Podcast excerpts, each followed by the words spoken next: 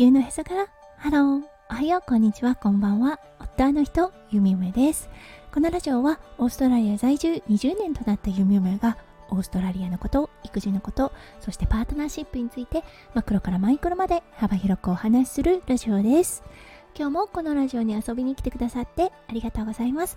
今日は7月5日水曜日ですね。皆さんどんな水曜日の午後お過ごしでしょうか？はい弓嫁が住んでいるオーストラリア。今日もねものすごく寒い朝を迎えていました。はいもうねあまだまだ冬だなというような感じです。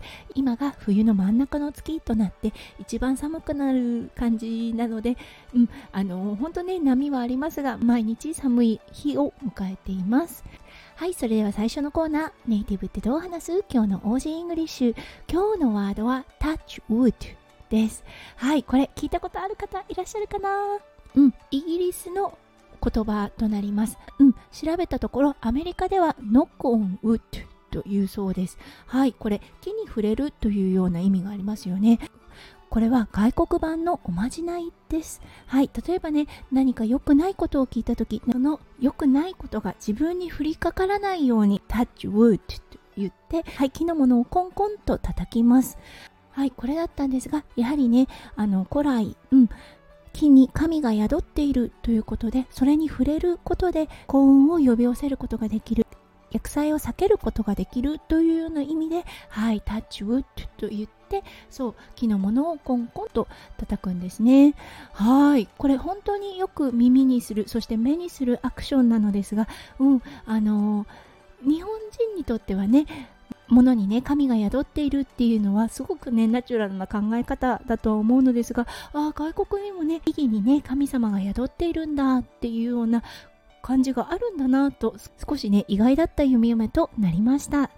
はいそれでは今日のテーマに移りましょう。今日のテーマはタイの方の国民性についてお話ししたいと思います。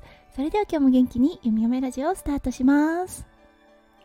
はい今回の旅行ですね。二十何年ぶりにタイに戻ってきました。はいそしてねやはりああタイの方ってものすごく自然だなっって思ったんですよね。もうほんと受ける印象が柔らかい。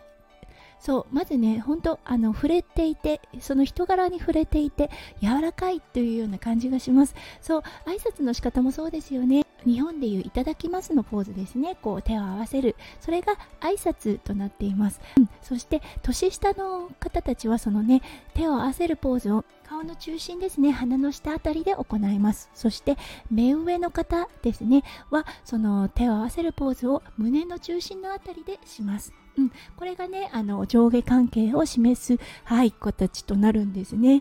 うん、でね久々にその Y と言いますの挨拶を見てあーなんか懐かしいなと思いました。うん、そしてねあのー、今回ね滞在していてスタッフの方たちがねものすごく生き生きしてるなって思ったんです、うん、のびのびと自分らしくお仕事をしているっていうような感覚があったんですね。